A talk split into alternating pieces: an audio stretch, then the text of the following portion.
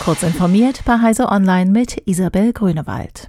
Die schlimmste Hitzewelle der chinesischen Geschichte setzt nicht nur den Menschen vor Ort zu, sondern dürfte die globalen Lieferketten einmal mehr unter Druck setzen.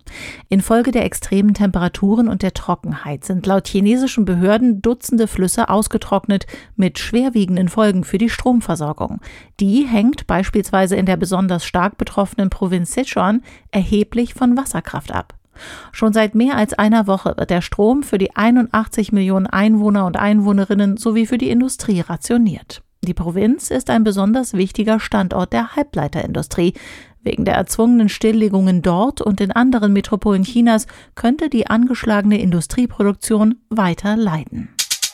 Im Laufe dieser Woche soll ein Team der Internationalen Atomenergiebehörde IAEA e das von Russland besetzte ukrainische Atomkraftwerk Saporischschja besuchen können. Das gibt IAEA-Generalsekretär Rafael Mariano Grossi auf Twitter bekannt. Eine Supportmission sei auf dem Weg dorthin, er selbst werde sie leiten. Das Team soll dringende Sicherheitsvorkehrungen einleiten, physische Schäden an der Anlage bewerten, feststellen, ob die Haupt- und Backup-Sicherheitssysteme funktionsfähig sind und die Arbeitsbedingungen des Personals in Augenschein nehmen. Twitter-Nutzerinnen und Nutzer können eine neue Podcast-Funktion in den Twitter Spaces testen.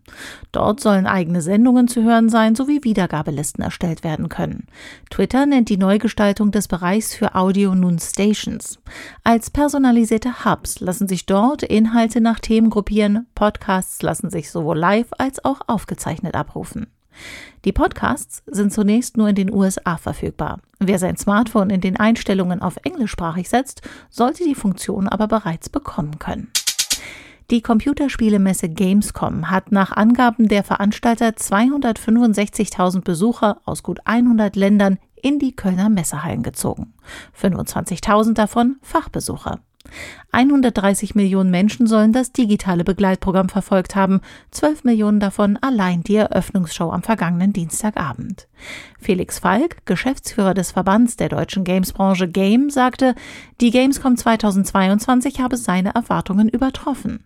Die Veranstaltung habe gezeigt, dass die Messe für eine hybride Zukunft gut aufgestellt sei, zumal das digitale Angebot ausgebaut worden sei. Diese und weitere aktuelle Nachrichten lesen Sie ausführlich auf heise.de. Werbung. Jonos ist der größte Hosting-Anbieter in Europa. Mit Hosting-Dienstleistungen, einer Cloud-Infrastrukturplattform und den passenden Services bietet Jonos alles für den digitalen Erfolg. Von der Domain über die Webseite bis zur Cloud. Auf Wunsch unterstützt Jonos alle KundInnen mit kostenfreier Beratung durch feste Ansprechpartner. Auf dem neuen Jonos Content Hub teilen Digitalisierungsexperten ihr Fachwissen zu Webhosting, Infrastruktur und Sicherheit. Den Link finden Sie in den Show Notes.